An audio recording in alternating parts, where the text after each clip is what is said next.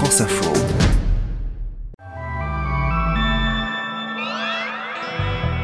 Vendredi 22 avril, aujourd'hui, eh bien c'est le dernier jour de campagne. Et les deux candidats font tout pour convaincre les Français qu'il faut absolument aller voter dimanche. Peuple de France, l'heure est venue de te lever Après avoir donné la parole hier aux jeunes tentés par le Rassemblement national, je vous emmène à la rencontre de Max, 22 ans, séduit par Emmanuel Macron. C'est vrai que pendant le quinquennat, en fait, j'ai bah, moi j'ai eu la chance justement de bénéficier de pas mal des mesures mises en place par Emmanuel Macron.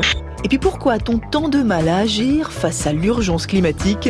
Notre invité, docteur en psychologie environnementale, a la réponse à cette question. C'est arriver à se dire bon bah là il faut que je me bouge, mais euh, sans arriver à euh, ah, on va tous mourir.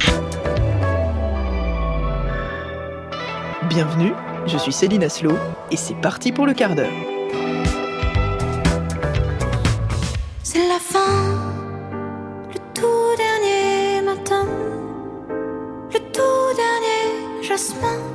Ne me lâche pas la main, c'est la fin, le soleil au lointain s'écroule seul dans son coin.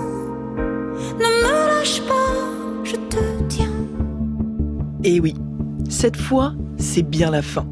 C'était ce vendredi le tout dernier jour. Alors pas du disco, mais de la campagne présidentielle. Ce soir à minuit, hop, plus de meeting, plus d'interview, silence radio jusqu'à dimanche.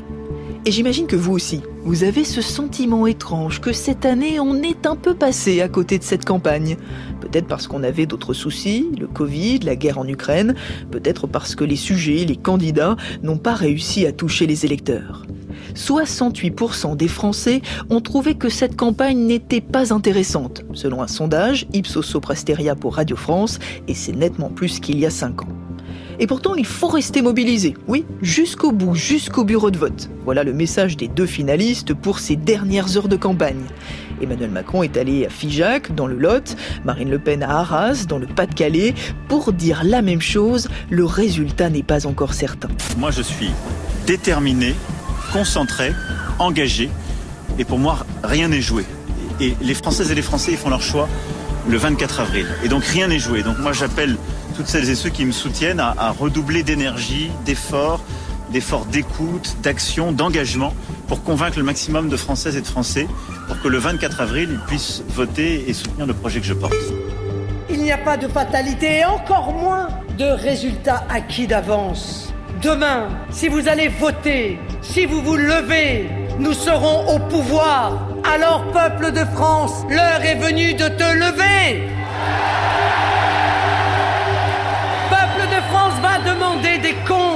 Ces pour défendre ton honneur. Vous avez compris le message rien n'est joué d'avance. Car le principal adversaire des deux candidats, surtout au terme de cette campagne jugée peu intéressante, c'est l'abstention, notamment celle des jeunes. Je vous rappelle ce chiffre, qui est l'un des indicateurs phares de cette élection. Au premier tour, 42% des 18-24 ans ne sont pas allés voter. Et ceux qui ont voté ont mis Jean-Luc Mélenchon en tête. Alors toute la question sera de savoir ce qu'ils vont faire dimanche. Marine Le Pen tente de les convaincre en mettant en avant ses mesures en faveur des moins de 30 ans, notamment les mesures fiscales. Emmanuel Macron, lui, rappelle son bilan, le passe culture, le développement de l'apprentissage, la diminution du chômage des jeunes. Et effectivement, c'est un bilan qui séduit certains jeunes électeurs. Ce qui m'affecte directement, c'est euh, les études, euh, c'est euh, le prix de l'énergie, c'est le pouvoir d'achat au quotidien. Et c'est vrai que pendant le quinquennat, en fait, j'ai bah, moi, j'ai eu la chance justement de bénéficier de pas mal des mesures mises en place par Emmanuel Macron. Bonjour Manon Mella. Bonjour Céline, bonjour alors, tout le monde. Alors ça fait plusieurs mois maintenant euh, que tu te balades à travers toute la France pour donner la parole aux jeunes électeurs pour ta chronique Génération 2022, qui s'arrête donc ce soir puisque c'est la fin de la campagne? Et tous les vendredis, tu es venu dans le quart d'heure euh, nous parler d'une rencontre qui t'a marqué. Et aujourd'hui, pour cette dernière, tu voulais nous présenter Max. Qu'est-ce que tu peux nous dire sur lui? Alors Max, il a 22 ans, il habite à Paris, il est étudiant euh, dans une école privée, il étudie euh, la communication, le marketing, il est né dans le nord de la France et il est en alternance en fait dans un incubateur d'entreprise à Paris, dans le 19e arrondissement.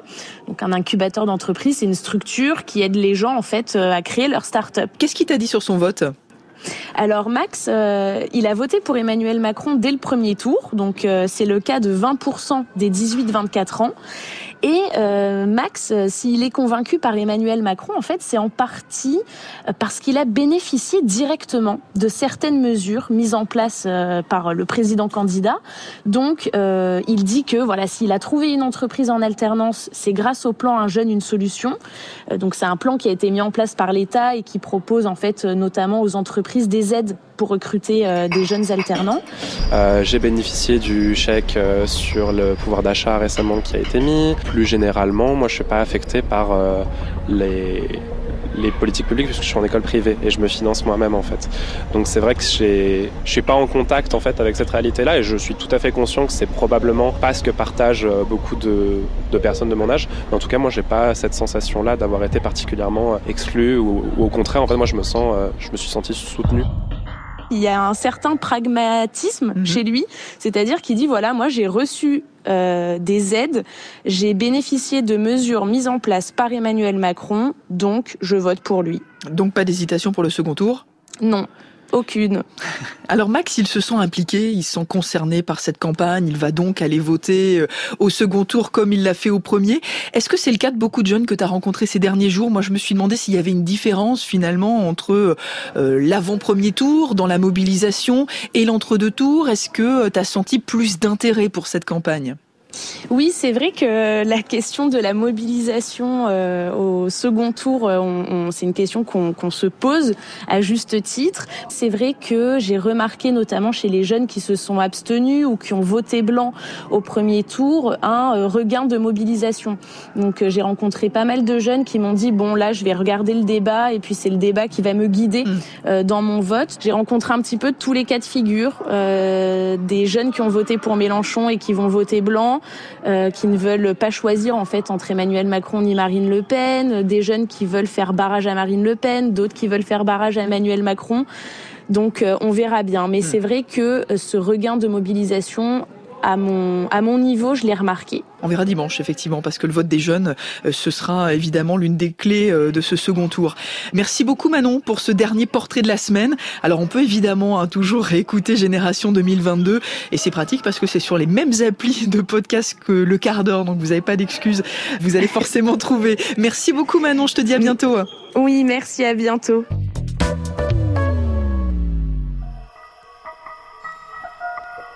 Et avec tout ça, on en a encore oublié le climat. Bah oui, décidément, ça commence à devenir une habitude. Ce matin, pourtant, un nouveau rapport a été publié.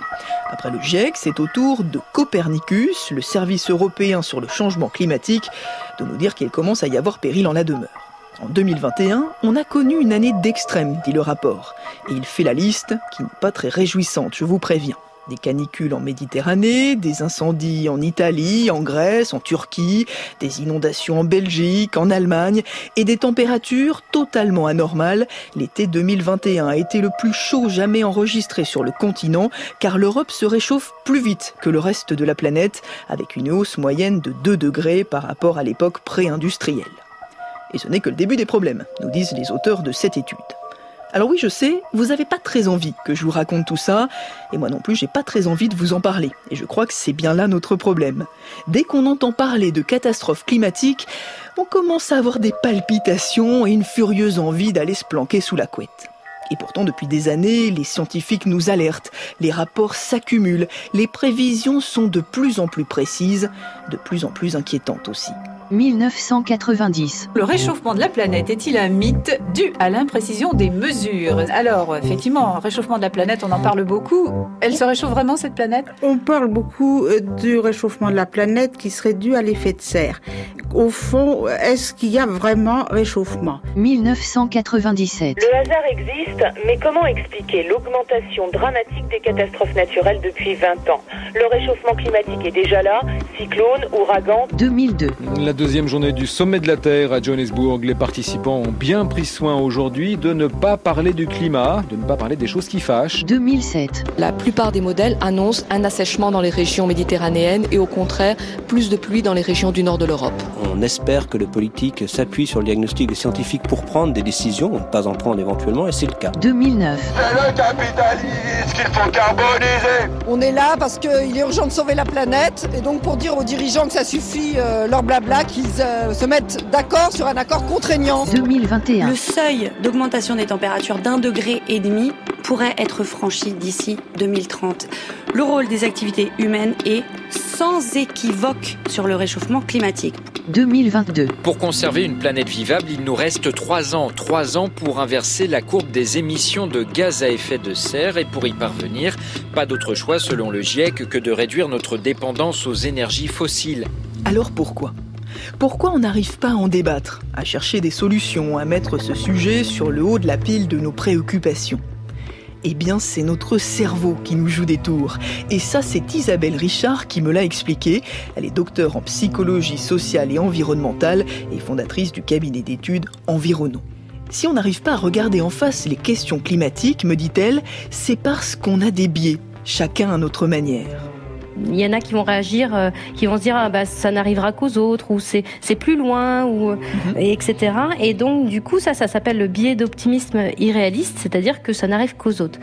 Il y en a qui sont plutôt dans le déni. En fait, ils sont tellement euh, de, de, de peur, d'angoisse, d'anxiété. Et, et c'est vrai qu'aujourd'hui, on nous relaie des informations euh, très inquiétantes, très empreintes de peur, etc. Et tout ça, c'est très délétère puisque ça va amener à du- de la prostration. Donc en fait, on va être prostré par rapport à un risque et on va euh, cette prostration emmène à l'inaction. Après, il y a la délégation de responsabilité, c'est-à-dire qu'on va se dire, bah, finalement, en fait, moi, au niveau individu- individuel, euh, c'est pas mon lot.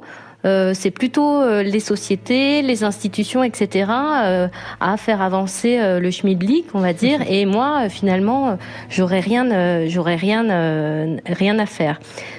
Après, il y a aussi tout ce qui est euh, la perspective temporelle, c'est-à-dire que aujourd'hui, on a beaucoup de mal dans un monde qui s'accélère, qui, euh, voilà, on nous demande tout le temps de nous presser, on court, on court, on ne sait pas après quoi, mais on court.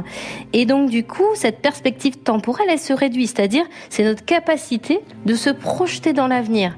Et en fait, si aujourd'hui euh, on se projette, on, se projette à 3-4 ans maximum. En fait, on a énormément de mal à se projeter à 20-30 ans, euh, même si l'environnement nous, nous y invite euh, très très fortement. C'est la grande différence, m'a-t-elle expliqué, entre le climat et le Covid. Car la crise sanitaire, c'était proche de nous, on connaissait des victimes, il y avait des moyens de s'en protéger, le masque, le confinement, et puis on avait l'espoir de s'en sortir grâce au vaccin. Et c'est pour cela qu'on a été capable d'agir rapidement et massivement pour régler le problème. Capable d'en parler aussi, alors que le climat ne parvient pas à s'imposer au cœur du débat public. On l'a vu encore au cours de cette campagne présidentielle. Et j'ai posé la question à Isabelle Richard. Est-ce que c'est aussi la manière dont on en parle euh, qui joue? Par exemple, moi je me dis, euh, des fois je voudrais parler euh, du climat euh, dans le podcast, mais j'ai peur de Mm. démoraliser les gens, bah, qu'ils appuient Ouais, sur le bouton oui. stop en se disant, oh là moi j'en ai marre qu'on m'en parle, j'ai envie d'un Ouais. truc plus fun. Est-ce que c'est de ma faute aussi finalement? Non, c'est en fait c'est pas le fait d'en parler. Le problème aujourd'hui, enfin moi je suis un peu vive là-dessus, mais le problème aujourd'hui c'est qu'on en parle mal. En fait, il faut arrêter de décourager les gens. Déjà, ils sont euh, enfin impactés euh, de, négativité. Enfin, dans les médias tous les matins, enfin voilà, on, on nous balance des trucs un petit peu horribles tous les jours, sans sans sans avoir possibilité de contrôle de ça. Il faut réadapter un discours positif. Euh, On peut dire la même chose avec un cadrage positif de l'information. Par Au lieu de exemple, dire ça peut être tant, quoi tant de tonnes de déchets euh, par an, euh, tout- enfin voilà, des choses assez lourdes. On peut inverser. Grâce à cette action, l'association blablabla a mis en valeur ces déchets, etc. Est-ce que ça peut suffire? Est-ce que si on arrive à changer la manière dont on parle des questions climatiques, est-ce qu'on va réussir à faire en sorte que tout le monde regarde les Non. enjeux comme ils sont? Non, non. ça va pas suffire. Donc euh, il y a un dis- non mais en fait c'est il n'y a pas une clé un- une solution clé en main. C'est-à-dire que déjà il faut qu'il y ait un discours positif. Il faut qu'on arrête d'être euh, pessimiste parce que sinon on fait plus rien en fait. Euh, il faut susciter un éveil émotionnel suffisamment fort, c'est-à-dire que il faut quand même être euh, pas alarmiste, mais se dire attention là, il y a un risque, sans éco-anxiété. C'est-à-dire que du coup, c'est arriver à se dire bon bah là, il faut que je me bouge, mais euh, sans arriver à euh, ah, on va tous mourir. Enfin, c'est vraiment euh, le truc et c'est ténu en fait. Mais les, les psychologues, les sociologues, enfin voilà, tout, tout le monde est là pour pour travailler euh, pour travailler dans ce sens-là. Euh, après, il faut aussi une exemplarité. Alors aujourd'hui, c'est vrai que c'est difficile, hein, mais il faut trouver des exemplarités, qu'elles soient politiques, institutionnelles ou associatives, en fait, sur lesquelles euh, va se baser l'individu pour euh, se dire bah ouais moi aussi j'ai envie de faire partie de ça en fait. Et, euh, et dernière chose je dirais qu'il faut euh, favoriser l'engagement. C'est tellement global c'est tellement gros ça nous enfin on sait pas comment faire. Il faut revenir au où quand comment. Ok moi dans ma personnalité dans ma mon cadre de vie parce qu'on court tous dans, mon quotidien je peux faire ça ça ça ça. Telles actions telles actions telles actions. C'est mon niveau à moi. Ok bah ces actions on les fait comment? Où quand comment? Et, euh, et tout ça associé à le travail en collectif. C'est-à-dire que, euh, en fait, on, on, montre dans les recherches que travailler collectivement et résoudre ensemble des problématiques euh, sociétales, ça apporte du bonheur, plus que de consommer finalement, en fait. Et ça, on, on, on, le perd et il faut le, le, retrouver. Voilà, le bonheur à la place de l'éco-anxiété. Moi, je trouve que c'est un bon programme. Merci beaucoup pour vos conseils, Isabelle Richard. Merci, Merci. d'être passée aujourd'hui par le studio du quart d'heure. C'est la fin.